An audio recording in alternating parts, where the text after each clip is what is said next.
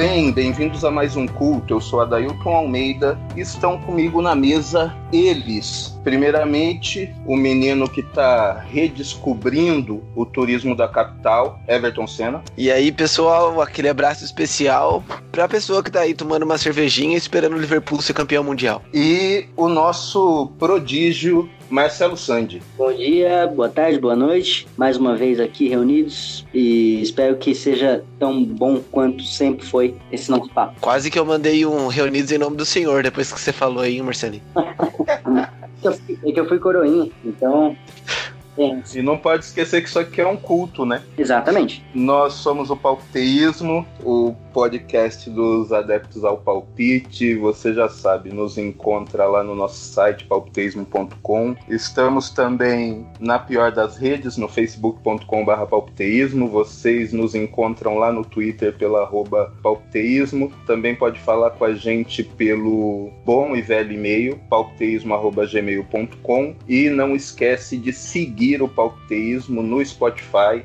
Estamos lá também com os episódios lá para você ouvir eh, quando quiser, compartilhar. Entra aí no celular do parente e segue o palpiteísmo no celular do parente também. Deixa assim, uma hora a palavra de palpite chega nele.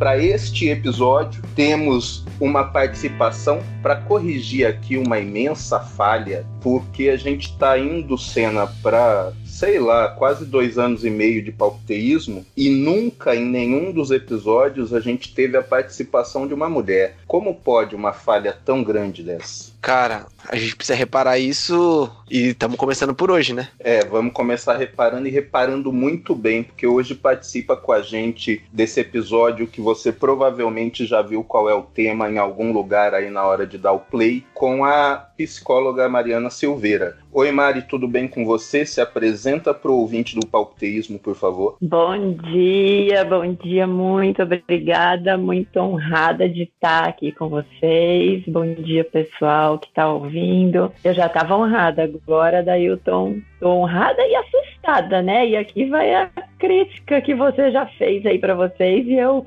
só me junto a ela. Como assim? Tanto tempo e eu sou a primeira mulher. E agora que responsabilidade, né? Já tava nervosa, fiquei mais nervosa ainda. Mas vamos lá. Não, é certeza que vai mandar bem. Uh, o pauteísmo é. A gente é um clubinho meio que fechado, né? A gente quase que não convida ninguém, são pouquíssimas participações, se alguém pegar desde o primeiro lançamento do palpiteísmo. E infelizmente todas as participações que teve antes, infelizmente não, felizmente a galera veio e participou, mas todas as participações que a gente teve antes também foi de homem.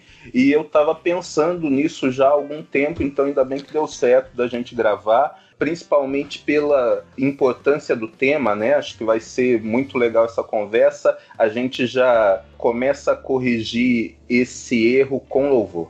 A gente tentou uma vez com a Thaís da Viola, lembra quando a gente gravou o Iambu? Ela não quis participar, ela, ela fez pouco caso da gente. É verdade, Senna. Realmente ela não quis entrar no papo. Vamos lá, Mari. Eu quero primeiro avisar o palpiteiro que a gente vai falar sobre viés inconsciente. Se você não sabe o que é isso, não estranhe, porque a maioria das pessoas não sabem, mas você precisa começar a entender o impacto que isso tem na sua vida. Mari, podemos começar perguntando o que é o viés inconsciente para o palpiteiro entender? Com certeza. Viés inconsciente nada mais é do que o palpite e o pré-julgamento que a gente faz acerca de tudo nessa vida, né? E antes de tudo, só deixando muito claro, como o Adelton falou, além de todo mundo ter, é uma coisa extremamente normal, né? E é do ser humano. Então é aquele julgamento que a gente faz é, é, diante de tudo. Quando a gente olha para uma pessoa, quando a gente olha para uma coisa, quando a gente escuta um podcast,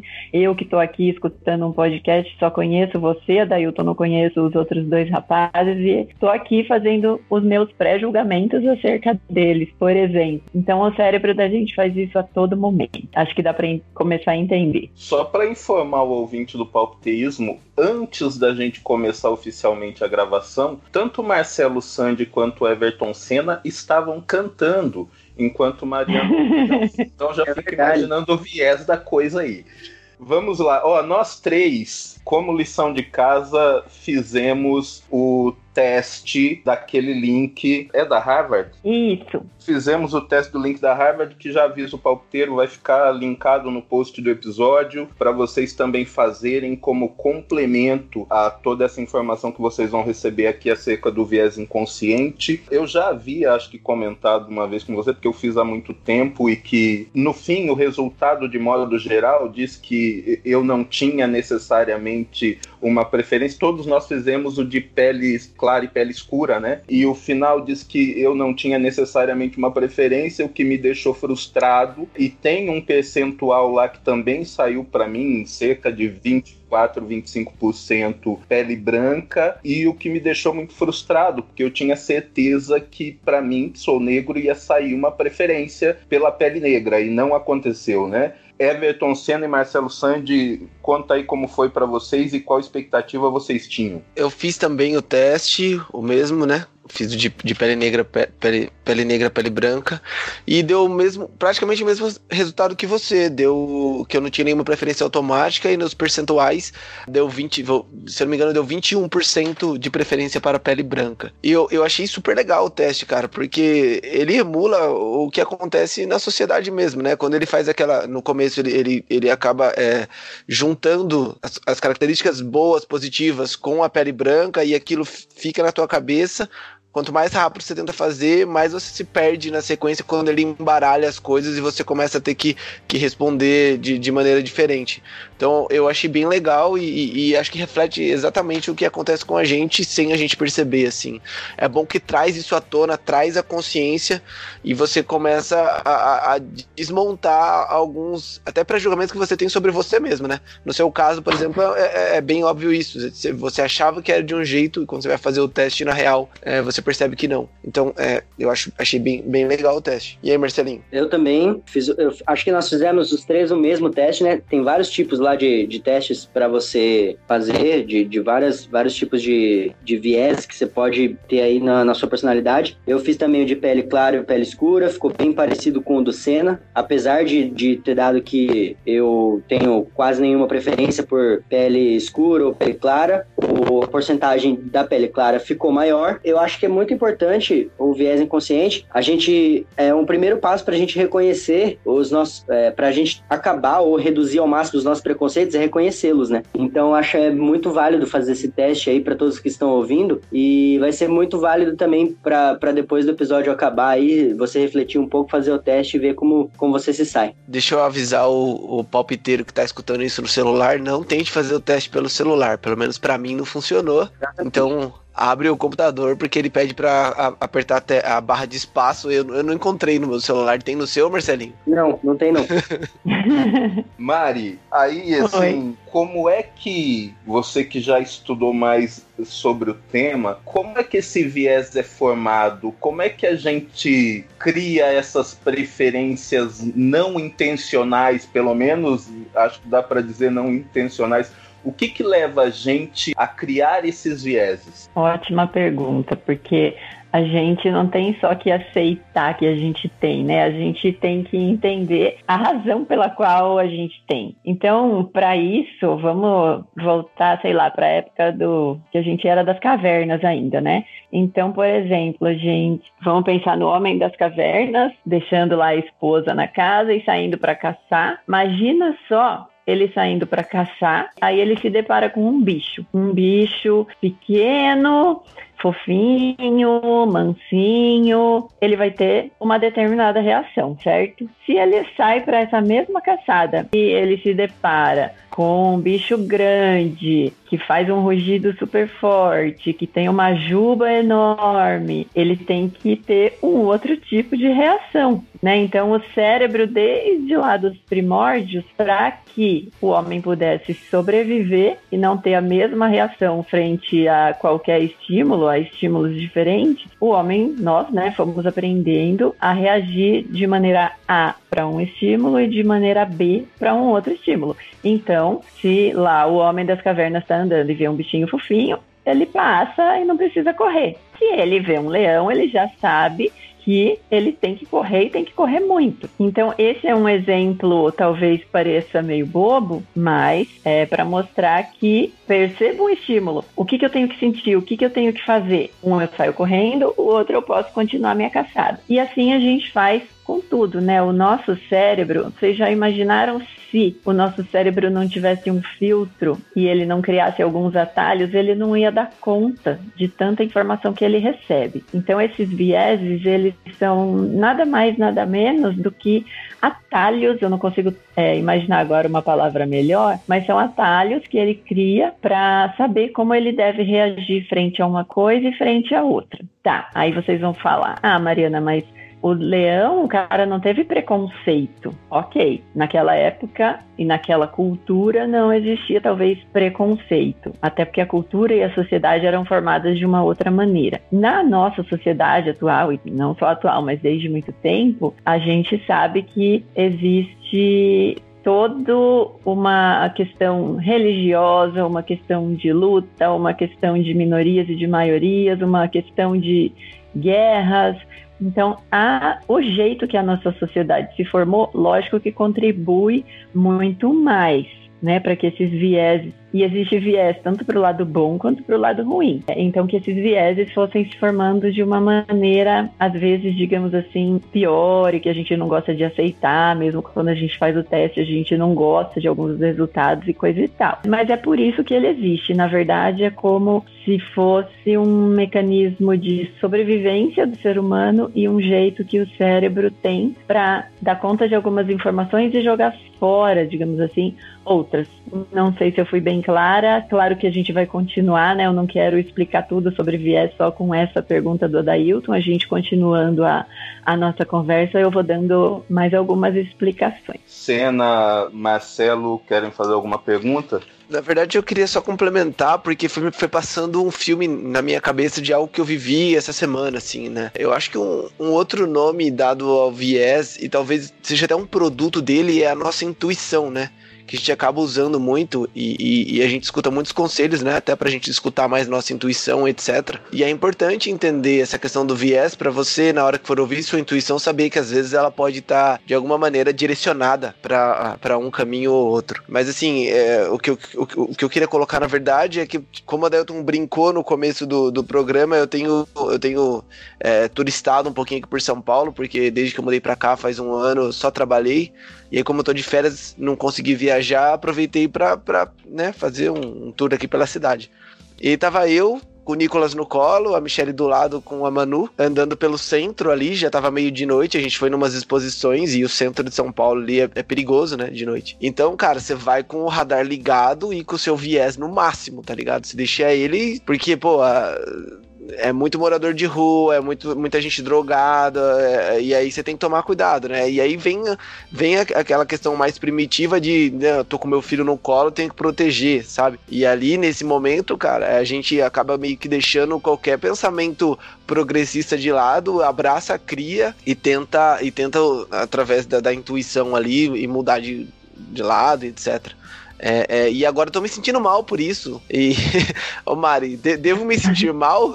Claro que não, né? É, é instinto, né? Eu acho que talvez uma diferença que a gente possa fazer é a intuição, principalmente quando a gente está com a nossa cria, né? Também tem a minha, aí é muito mais instinto até do que qualquer outra coisa. E aí, primeiro vem o instinto e logo em seguida vem o viés, né? Porque você estava num lugar meio barra pesada, com drogados, com provavelmente, né? Nem sei se você viu se tinha isso ou não. Mas aí vem a questão cultural, né? E a questão do que a gente aprendeu com os nossos pais e na escola, do que, que é perigoso, do que, que a gente tem que evitar, né? Mas quem disse que toda pessoa muito pobre que mora numa região barra pesada e que usa drogas é, é perigosa?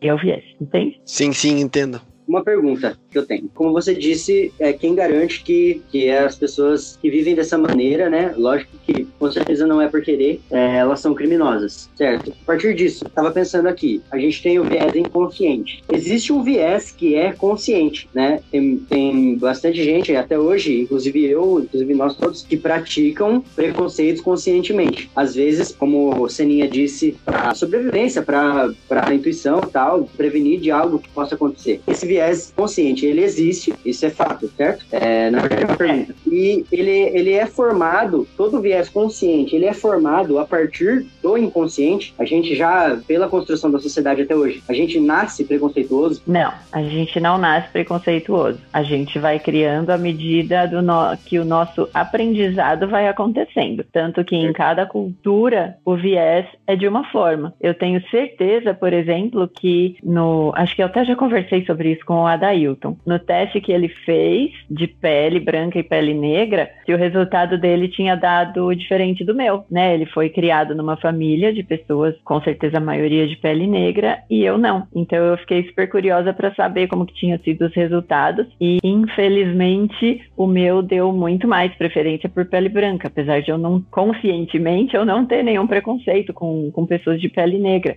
Mas aí isso tem a ver com, com a cultura na qual a gente está inserido, com o que a gente aprendeu desde criança. Infelizmente, na minha família tem pessoas, tinham, né? Já até morreram, graças a Deus, mas tinham pessoas preconceituosas com relação a pessoas de pele negra. Então, aí é formado na cultura que a gente está inserido e com o aprendizado que a gente tem. Muito legal. O palpiteiro que vai fazer o teste, que a gente vai deixar o link lá, que a gente já comentou, vai ver que além do teste, como já comentamos, para pele clara, pele escura, tem também para pessoa gorda, pessoa magra e tem uh, viés LGBT, né, Mari? Tem. A, a, a pergunta que eu faço, Mari, porque a, a, na, na primeira explicação que você deu em relação ao viés, ficou muito claro como é que é, são, são duas coisas, duas perguntas. A primeira é: se é um atalho uh, para facilitar o trabalho da mente, né? Por que, que a gente tem que tomar muito cuidado com essa coisa que me parece, na verdade, uma coisa boa para o cérebro fazer, porque senão a gente ia pirar.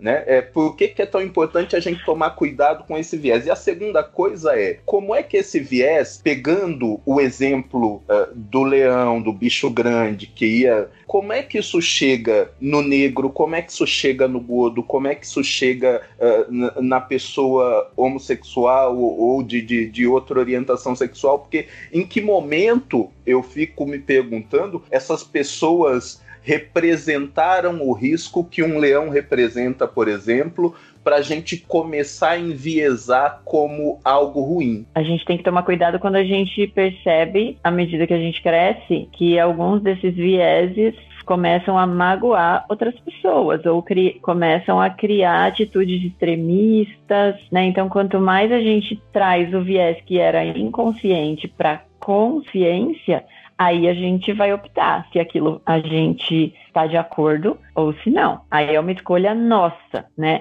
Então, quanto mais a gente conhece os nossos próprios vieses, né? Aí é autoconhecimento mesmo, que dá para ser feito não só com esse teste, ouvintes. Esse não é o único teste, esse é o teste para começo de conversa, né? Depois, se vocês começarem a fuçar pela internet, tem vídeos, tem outros testes, tem um monte de coisa. Mas o cuidado é esse, Dailton, é a gente daí, sabendo que tem, a gente escolhe. E eu não vou dizer que é fácil e que não que vai ser da primeira vez. Ah, ficou consciente para mim que eu tenho viés contra, sei lá, é, pessoa gorda não gosto de pessoa gorda, por exemplo. Eu vou continuar por mais um tempo tendo uma, um certo, eh, né, com pessoas gordas. Mas quanto mais eu trago isso para consciência, quanto mais eu tentar me policiar, quanto mais eu tentar conhecer a fundo uma pessoa gorda e ver o tanto de coisa que ela tem de legal, porque óbvio, né? O que, que tem a ver o exterior? O que importa é o interior. A gente vai, tipo, se livrando desse, desse viés. É questão de autoconhecimento mesmo. E a outra pergunta? Como é que esse lance do viés chega no negro, chega no, no na pessoa ah. gorda, chega na pessoa de outra orientação sexual? Quando é que em algum momento essas pessoas representaram o mesmo perigo que um leão representaria para que a gente criasse esse tipo de viés? Vamos lá. Bom, na verdade, existem alguns vieses que representam perigo, que é o do leão, que é o do exemplo que, que foi dado, né, de sair com a cria para uma região barra pesada. Existem outros, eles estão ligados a alguma experiência de vida que a gente teve com aquela coisa ou com aquela pessoa. E aí, às vezes, não é nem situação de perigo, tem vieses que nos remetem a nojo, tem vieses que nos, que nos remetem a raiva, tem vieses que nos remetem a, enfim, qualquer tipo de sentimento não muito gostoso de sentir. Isso, às vezes, é porque a gente teve uma conversa não muito agradável com uma pessoa magricela demais, por exemplo, né? E aí o nosso cérebro já volta lá para as cavernas e já vai. Pessoas magricelas demais não são legais, ele generaliza, né? Então, por isso que é bom a gente trazer para consciência e tentar mitigar isso, né? Tentar com que isso não fique tão forte, não magoe outras pessoas, né? Que bom que a gente é ser humano, que a gente não é bicho e que a gente pode fazer isso. Isso é muito bonito, a gente tem a consciência e a gente tem o poder de tentar mudar algumas coisas que a gente faz, porque a gente sabe que aquilo não é muito bom nem pra gente, nem pela nem para outra pessoa. Então é a única maneira. Mas nem todos os vieses nos remetem a perigo. É isso que eu queria deixar claro. É, um ponto importante, acho que quando a gente olha para o mundo corporativo, assim, a gente, a gente consegue identificar bem os perigos que o, que o, o tal do viés pode trazer, né? Os é. perigos, não só os perigos, mas também é, a, o, o, quanto que ele limita as coisas, né? Eu que trabalho aqui na região da Vila Olímpia, quando eu chego ali no escritório, o que, que eu vejo? Só pessoa branca, aquele, aquele padrãozinho comum de pessoa que estuda, é, que né, fez escola particular, fez cursinho, entrou na USP, na pai pagou Mackenzie, etc. E se os gestores que estão ali, né, contratando, não abrirem é, a mente, não trazerem esse viés para o consciente, entender que a diversidade é importante, entender que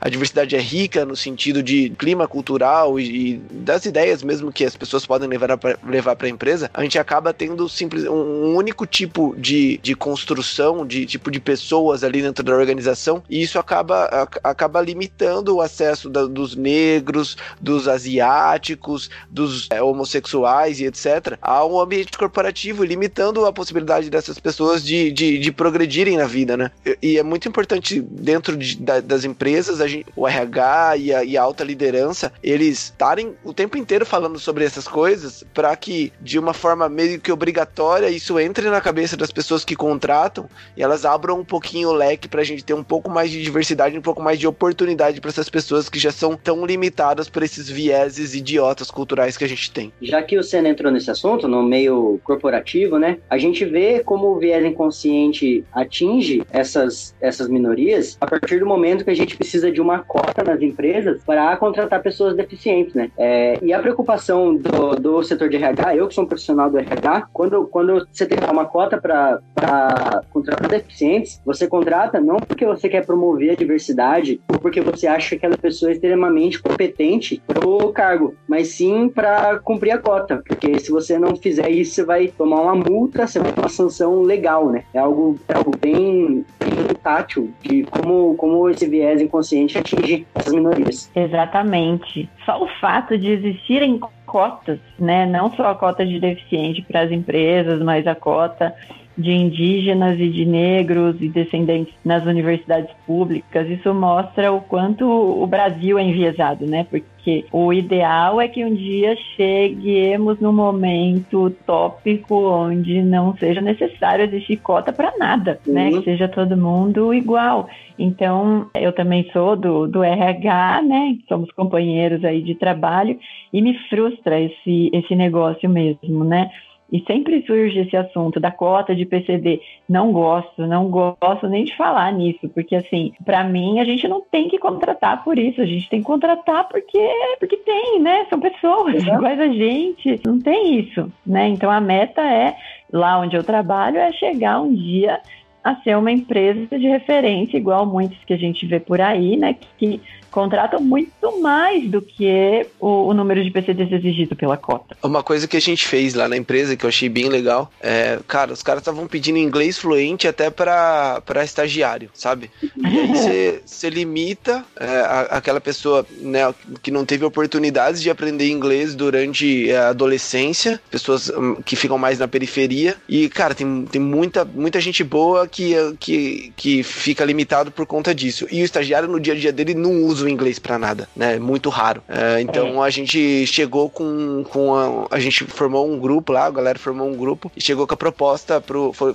partiu dos próprios estagiários, o que foi mais legal. É, e aí eles, eles formaram um grupo, depois juntaram com outros analistas, pra gente levou esse pleito pro regal, ó, pra estagiário, óbvio. Se, se, se, o cara não vai não é o estagiário da, do, do comércio exterior, etc., né? Aí não tem necessidade de pedir o inglês avançado, o inglês nenhum avançado, não precisa nem de ter inglês. E aí a empresa mudou isso e hoje a gente vê uma diversidade maior dentro dos estagiários. E aí você começa a reparar, porque você dá um, um salário pro estagiário, pô, daí sim ele pode investir num curso de inglês e, e correr atrás. Então, então, é, essas pequenas iniciativas, quando elas começam a acontecer, elas aglomeradas, assim, a gente começa a reparar esse, esses problemas que a gente acaba tendo por causa desses vieses. Exato. A gente entrou no assunto cota. Mari, eh, o seu ponto de vista, as cotas, quaisquer que sejam elas, é uma ferramenta eficaz para alterar viés? Eu acho que é, porque é o que tem para hoje né? Eu acho que só se a gente voltasse no tempo e o Brasil nascesse de novo, o mundo nascesse de novo, né? Os colonizadores fossem outros, enfim, que não ia precisar. Eu acho que agora é porque é, é a mesma coisa que uma escola inclusiva, sabe?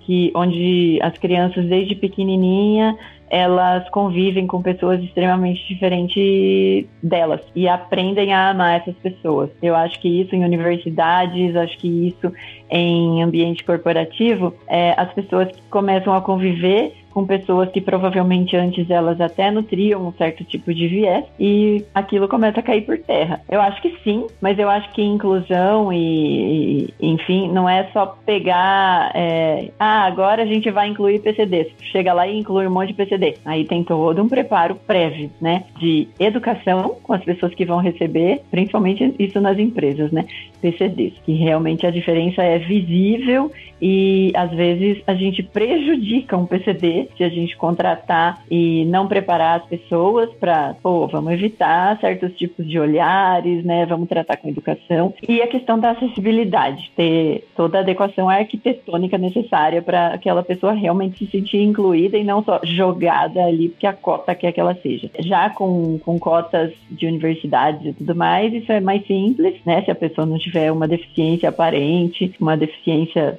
física, principalmente, ou intelectual, porque aí é mais fácil de incluir, né? É só chegar, recepcionar bem aquela pessoa, incluir ela no grupinho de conversas, no grupinho de tudos, e a pessoa se sente incluída, é mais fácil. E aí, é, a pessoa vai quebrando aquele preconceito que ela podia nutrir com relação a, a essas pessoas menos privilegiadas. Respondi? Sim, sem dúvida. Respondeu. Agora, para não desanimar o palpiteiro que vai fazer o teste, inclusive eu sou um que preciso refazer todos os que eu já fiz, a tendência com o tempo é a gente conseguir alterar o resultado dos testes, porque eu vou me frustrar muito. Você você já aconteceu com você, ou você sabe de alguém que uh, fez num, num momento e depois trabalhou um pouco, tentou trazer o viés para a consciência e depois de um tempo refez o teste e teve resultado diferente? Ou isso é difícil de acontecer? É eu acho que é fácil de acontecer, porque é que comigo, graças a Deus, não deu nada absurdo, assim, mas se tivesse dado, eu ia, ia virar meta. Não, eu vou ter que estudar mais sobre o assunto X que eu tenho preconceito,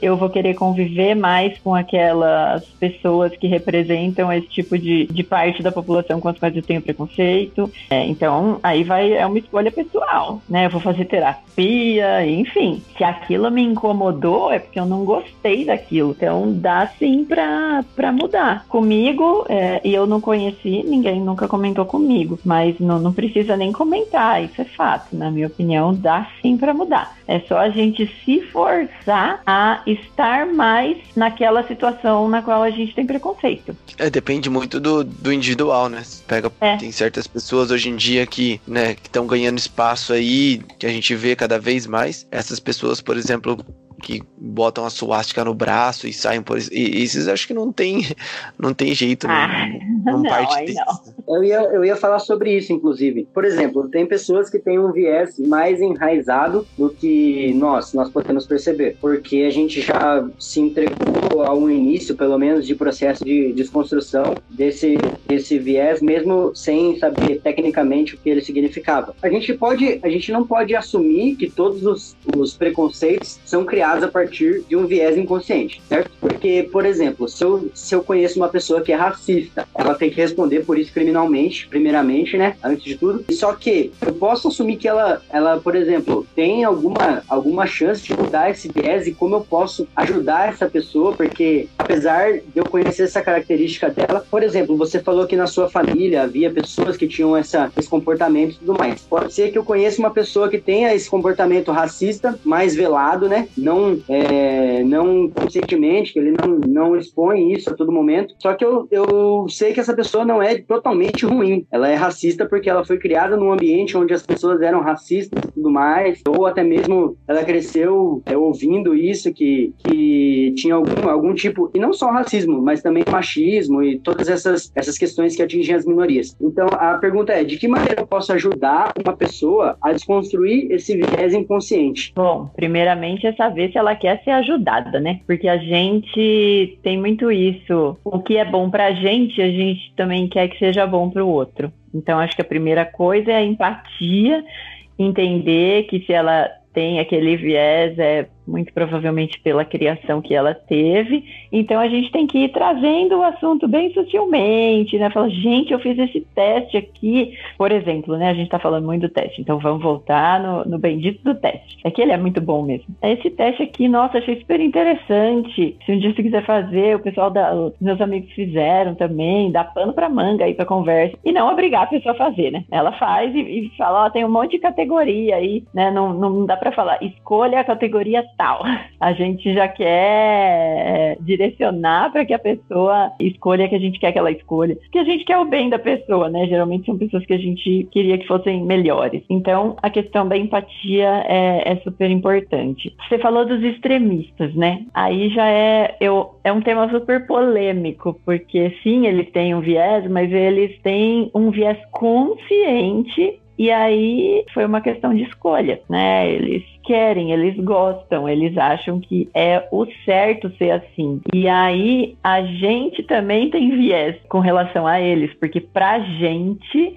o que eles são como extremistas é ruim, mas pode ser que é, aí a gente tem que ser empático até com eles, né? E, e tentar entender, tentar vestir o calçado deles, né? Se colocar no lugar deles e tentar entender o porquê que eles são assim e por que eles obtiveram essa escolha dentre todas as outras do universo, eles escolheram essa, né, desse extremismo e até de fazer mal para outras pessoas. É duro, né? É polêmico. Isso só isso já daria pano para manga para um podcast inteiro, na minha opinião. Mas aí a gente também tem que tomar cuidado até com o viés que a gente tem contra eles. É que pra gente isso é muito errado. Fazer mal pro outro para nós é muito errado. E aí vai daí se eu continuar, a gente até foge do tema. Eu acho que é até importante dizer, Mari, que o, o, o viés inconsciente não justifica nenhuma forma de preconceito, né? Porque senão a pessoa uh, vai se sentir é. legitimada a dizer: ah, mas eu não faço isso conscientemente, eu não discrimino conscientemente, né? E, e assim, ela tá falando, não cabe, não é né? consciente. Não, É, porque né? só é inconsciente. É- tudo que a gente fala é porque tá na nossa consciência. Então, se a pessoa tá falando aquilo, já não é inconsciente. Porque a gente fica ouvindo muito esse, esse tipo de, de justificativa babaca, e aí, assim, quando a pessoa é pega numa situação dessa, praticando um preconceito qualquer que seja, isso vira uma coisa pública, geralmente a pessoa fala que não teve intenção e vem aquela que é péssima, né, para qualquer situação. Inclusive eu tenho amigos que são. Então assim, é. esquece que isso não é justificativa para atitude babaca, né? É, exato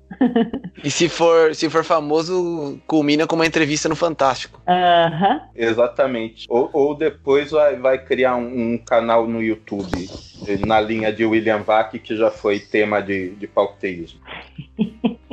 a exteriorização, a verbalização dessas impressões preconceituosas são super importantes para a gente reconhecer o viés inconsciente e o consciente, então. Sim. Quando exterioriza, Mari, é certeza que a pessoa tem consciência, é isso? Sim, porque é, é só pensar aqui, né, gente? Tudo que a gente está falando está na nossa consciência. Existem coisas nas entrelinhas do que a gente está falando que a gente não tem consciência, mas a palavra é, não tem como, né? A gente trazer a palavra palavra verbalizar e aquilo não ser consciente. Então, falar, eu tenho viés contra pessoa que não tem um braço. Eu acho isso muito esquisito, né? Se a gente tá falando, é porque a gente tem consciência que a gente tem. Tá certo. Sendo Mari... bem simplista, né? Mas é, ah. é, mais ou menos aí. Mari, onde é que a gente consegue encontrar pro pauteiro que quiser mais informações sobre viés inconsciente? Você tem aí algumas fontes que você possa divulgar para as pessoas mergulharem um pouco mais no assunto,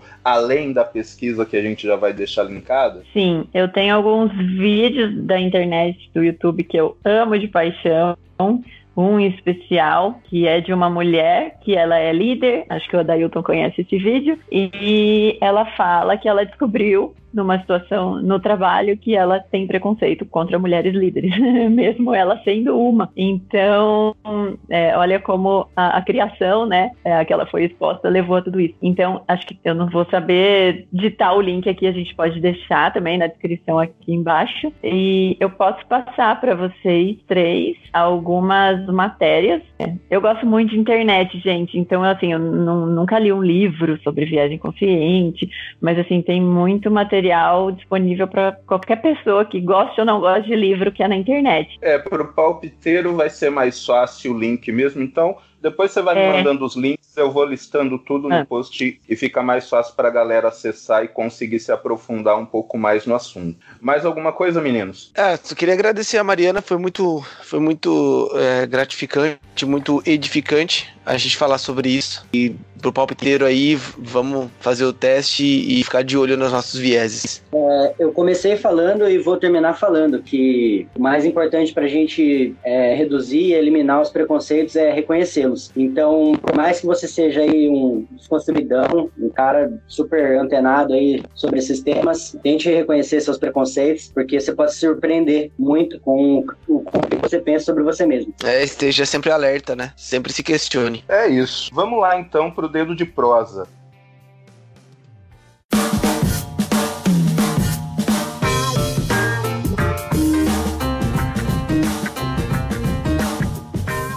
Para o dedo de prosa dessa semana, vamos falar sobre a agressão sofrida pela youtuber de direita apoiadora do presidente Bolsonaro, Carol Heller, que a história é muito confusa, começou como uma agressão por conta da homofobia e agora o assunto parece que já não é mais esse, parece que na verdade foi ela que iniciou a briga por ciúmes da namorada, mas isso rendeu muito pano para manga na rede, e isso está totalmente linkado ao nosso tema principal, que é o viés inconsciente, né?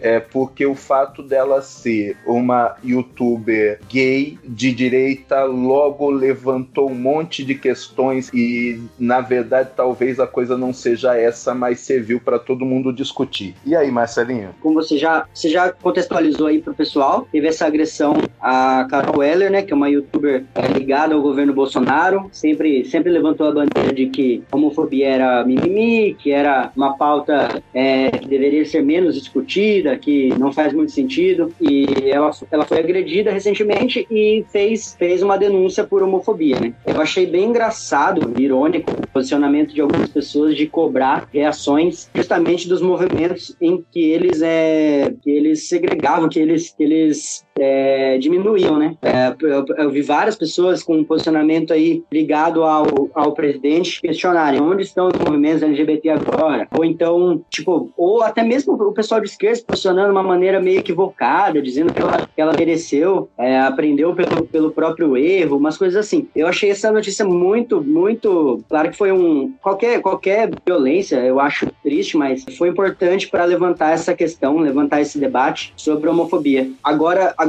surgiu um novo, novo capítulo, né, dessa polêmica, que é a polícia ter concluído de que a, de que na verdade ela mentiu, que inclusive ela vai responder por denúncia caluniosa. É, então, eu achei bem irônico, foi a, foi a única palavra que eu consegui definir esse tema, de que ela no primeiro, primeira, a primeira coisa que ela foi atrás para justificar a agressão que ela sofreu foi a homofobia, mesmo ela tendo minimizado esse problema por tanto tempo. Eu não tenho muito a adicionar, não. Acho só que é um episódio triste, né? Apesar de ser ter a sua conotação irônica, é um episódio triste. A gente, a gente vive numa sociedade muito louca, cara, em que as pessoas elas tentam o tempo inteiro se alfinetar de alguma maneira. Então a gente tá muito dividido e, e isso, isso não é bom de maneira nenhuma, né?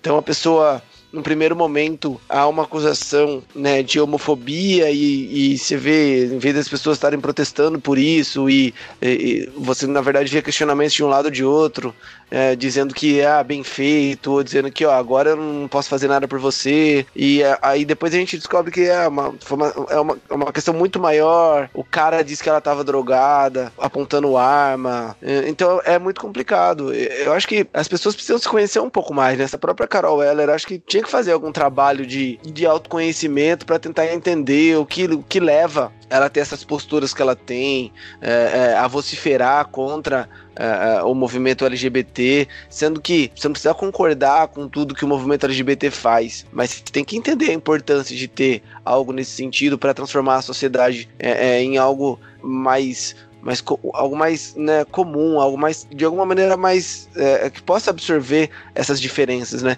Então, por mais que às vezes os movimentos LGBTs cometam excessos, façam coisas que chocam, né? Algumas coisas extremistas, isso, isso faz parte, isso faz parte do jogo, porque é importante a gente entender e deixar mais adaptável a sociedade dessas pessoas. Então, talvez a Carol tenha que fazer esse tipo de reflexão, tá? Criticava tantos movimentos e agora, e agora né, precisei meio que do apoio e não obtive. Pô, por que, que eu tenho feito errado? Né? Os próprios movimentos também, pô, o que, que a gente tá fazendo errado que não consegue trazer pessoas com uma ideologia política diferente para as causas LGBT? Eu acho que são coisas, inclusive, que não deviam estar tá tão, tão, tão juntadas assim no mesmo balaio. São coisas diferentes em que uma pessoa que é de direita pode é, é, ser a, a favor dos movimentos então, acho que precisa um pouco mais de compreensão no todo para que uma situação como essa não gere tanta polêmica inútil. Ah, a gente tá discutindo, tá discutindo, mas não chega a conclusão nenhuma. Esse que tem sido o problema, né? A gente discute, discute, discute e, pô, só discute, tá ligado? Às vezes discussão por discussão às vezes não é tão. não gera frutos. Eu só ia falar que exatamente isso, né, que, que ele estava falando, que o quanto a polarização que a gente está vivendo atualmente, o quanto que ela patrocina o viés, né? Porque quem diz que quem é de direita não pode defender é, os LGBTs, por exemplo, né? E isso é coisa de quem é de esquerda. Para atrelar o nosso tema, né? Como ela utilizou é, a existência do viés inconsciente após as, as conclusões da polícia, né? A gente pode ver que ela utilizou da existência do viés inconsciente, dessa preferência pela, pela heterossexualidade em relação à homossexualidade, para justificar a agressão que ela sofreu. Não, e mais do que isso, né? Aí eu vou estar tá supondo aqui. Imagine que, na verdade, e é isso que eles estão chegando na conclusão, né? Que foi ela que partiu para cima do cara e ela que agrediu o cara de início, né? E aí o que, que a pessoa faz? Pô, eu sei que se eu fizer uma denúncia aqui, eu como vai vai deixar a sociedade vai comprar a minha história de que eu fui agredida por uma questão homofóbica, né? Então a pessoa também usa esse tipo de coisa estrategicamente, às vezes com uma conotação errada. Caras, eu, eu assim, eu, eu não, não sei ainda, a gente precisa que essa história chegue ao fim para a gente realmente ter todos os parâmetros para algum comentário.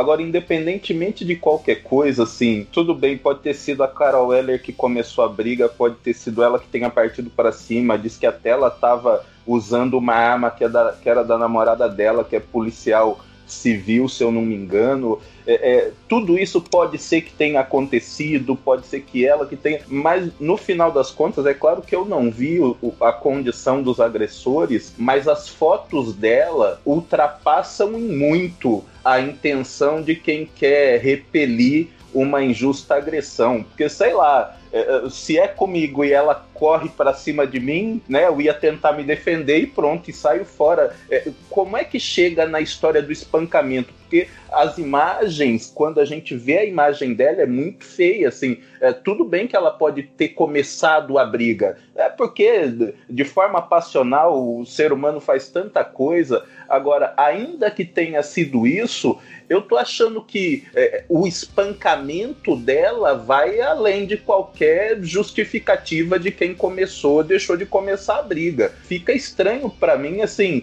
ela ficou muito, muito machucada e aí me parece, não me parece que é só uma uma, uma troca de, de todo mundo ali se batendo. Eu não vi a condição dos agressores, não dá para dizer, mas eu não sei se eles ficaram desse jeito, porque se eles ficassem do mesmo jeito, acho que eles já teriam se mostrado e mostrado que ó, todo mundo se lascou igual, todo mundo se machucou igual. Agora ela ficou muito, então dá uma impressão que em algum momento essa disputa, essa agressão ficou uma, uma coisa meio desigual, né? Ela, mulher, apanhando de mais de um agressor homem, né? Então acho que a coisa não fica muito equilibrada, independentemente de quem começou a briga. É, o, o, o réu lá, o cara que brigou com ela, disse que não foi ele que estragou a cara dela daquele jeito. Vai saber, né? Seria muito, muito absurdo também imaginar que alguém faria isso. Mas a gente teve há um tempo atrás a menina que fez a suástica na testa lá e disse que foi um pessoal, uns agressores, depois não era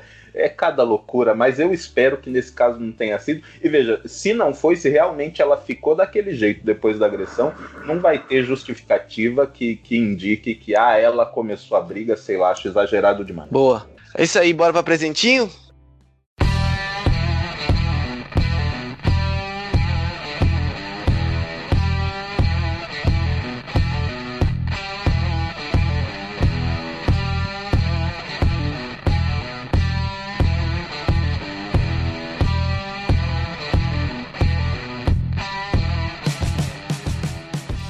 Vou começar, tá? Porque eu também não tenho tanta coisa assim, já quero entregar logo e depois só fico ouvindo aí as dicas de vocês, deixando desde já registrado que eu assisti Klaus, tá, Marcelinho? E, Assistiu, gostou? E sim, gostei. Choramos aqui, eu e Paula.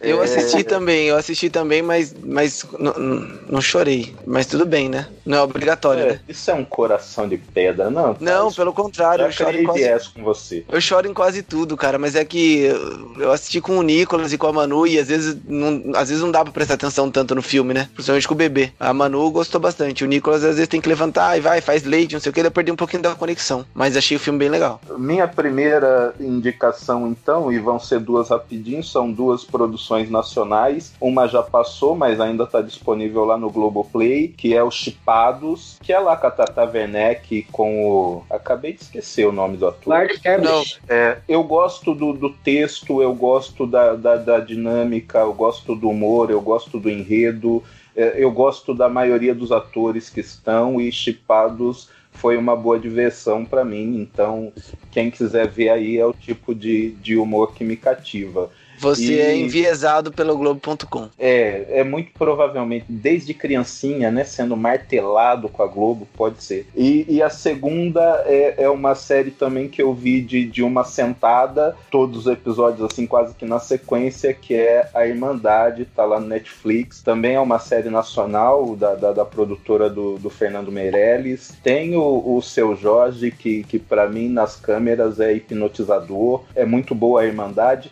Tá certo que a Irmandade ela vai soar muito parecida com coisas que você já viu, né, por aí, a começar por Cidade de Deus, já que vem, né, da, da produtora do, do mesmo Fernando Meirelles, mas de qualquer forma eu gostei, achei uma boa história. Eu sempre fico imaginando assim que as séries que eu gosto não precisam de segunda temporada. Acho difícil que o Netflix deixe em uma temporada só, porque até de Samantha o Netflix fez segunda temporada. Esse sim uma porcaria, na minha opinião mas poderia acabar na primeira porque a história foi bem legal.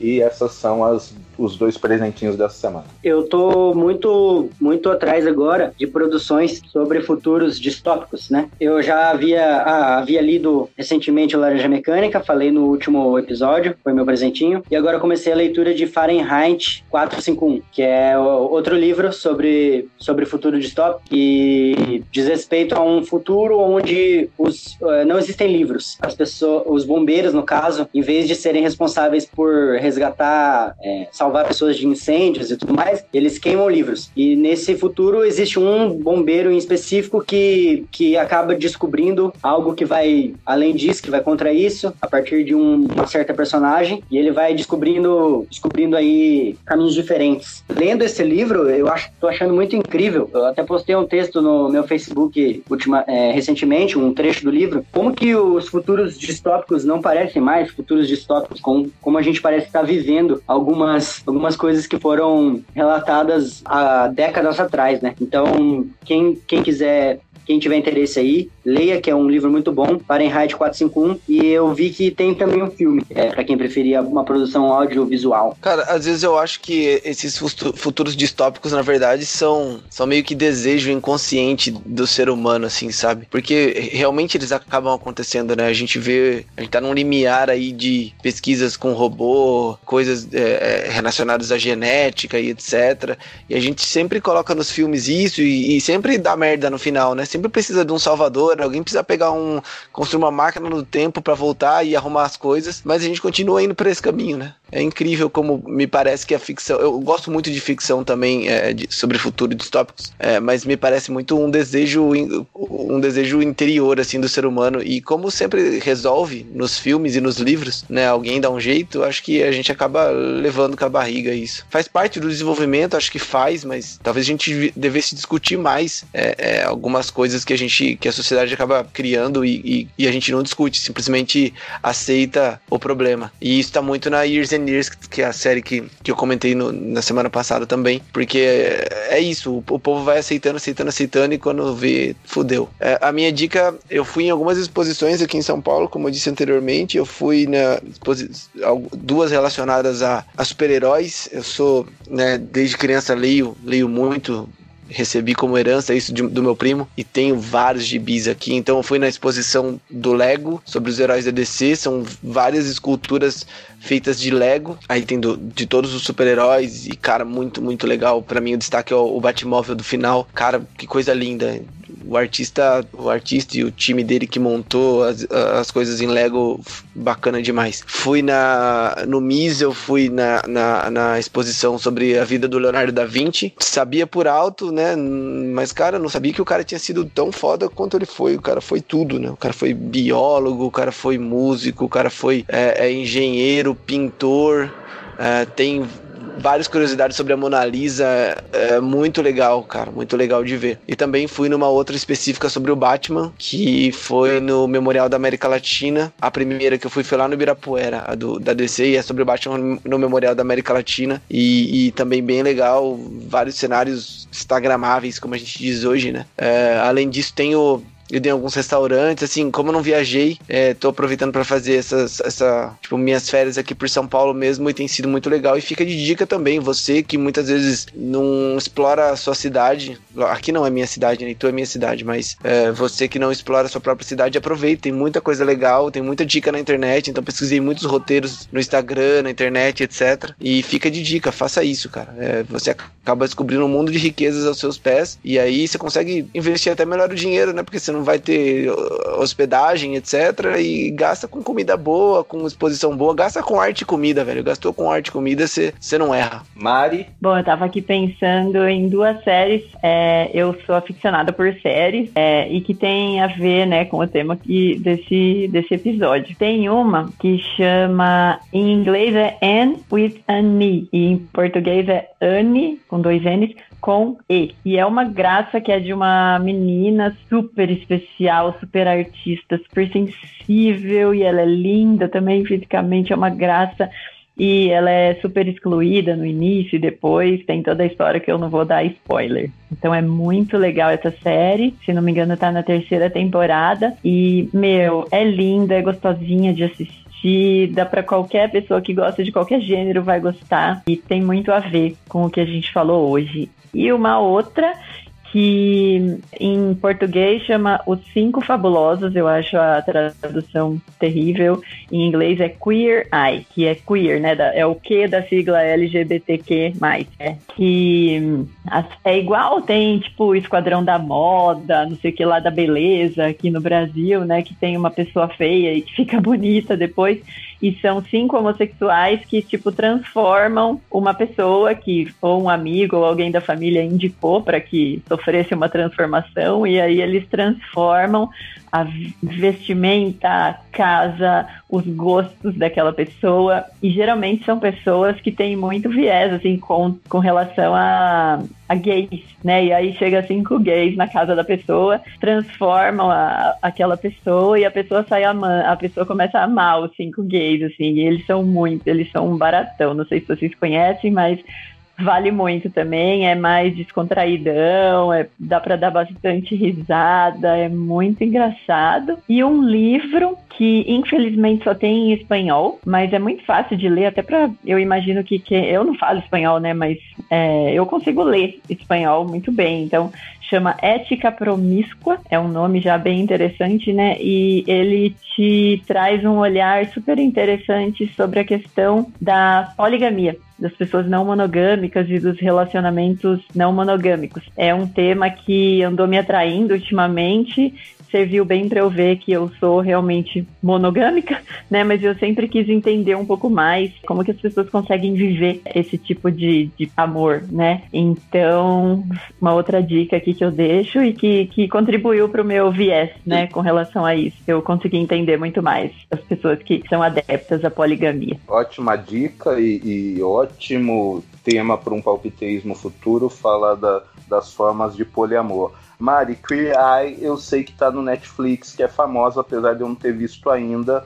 A primeira série da N, onde a gente acha? Netflix também. Netflix também. E o, li então... e o livro tem em download grátis na internet. Então é isso, palteiro, tudo anotado. A, a Mari falou desse tema sobre monogamia e tal, poliamor, e eu citei um podcast no, no episódio passado, que é do Memo, que é aquele podcast feito por homens e tal, que, que denunciam e tentam desconstruir esses aspectos nocivos da masculinidade. E eles têm um episódio muito bom sobre esse tema, sobre monogamia e tal, e outros tipos de relacionamento. Também vale a pena a ouvida. O link pro Memo, palpiteiro, tá no post do, do episódio passado. Mari, quero agradecer demais, acho que ficou um episódio muito, muito bom. Todo mundo tem que ouvir, todo mundo tem que entender o que é o viés inconsciente, buscar uh, se aprofundar nisso para que a gente torne os nossos vieses cada vez mais conscientes, deixar o espaço aberto aí para você dizer como é que as pessoas te encontram, te seguem, como é que fala com a Mari, fique à vontade. Legal. Bom, gente, vocês são lindos, só tenho a agradecer Adorei o convite, foi super enriquecedor para mim. Espero conhecer tanto o Everton como o Marcelo pessoalmente. É, bom, é, no Instagram as pessoas me acham como mariinsta, só que troquem o A pelo número 4. E no Facebook, Mariana Silveira. E no LinkedIn, Mariana Silveira também. Um beijão no coração de todos. Obrigado, Obrigado Mari. Um prazer. E aí, meninos, podem se despedir do palpiteiro. Fumacinha branca, palpiteiro, valeu. Alô, galera. Bom, para você, palpiteiro, obrigado por ter nos ouvido até aqui já sabe, né? Para espalhar a palavra do palpite, você acessa o palpiteismo.com, também vai lá no facebook.com/barra palpiteísmo, segue a gente no Spotify, não esquece disso, ouve lá tudo quanto for episódio e fazendo isso também ao meio de você ficar sabendo quando a gente lançar episódio novo, ele já aparece no seu feed, já fica tudo lá, você faz download para ouvir depois, pronto. Você sabe o que tem que fazer, fica lá à vontade, só não esquece de divulgar o palpiteísmo por aí. A gente volta em breve, não sei quando, mas a gente volta em algum momento para temas tão interessantes quanto esse de hoje, que foi o viés do inconsciente. Muito obrigado, tchau.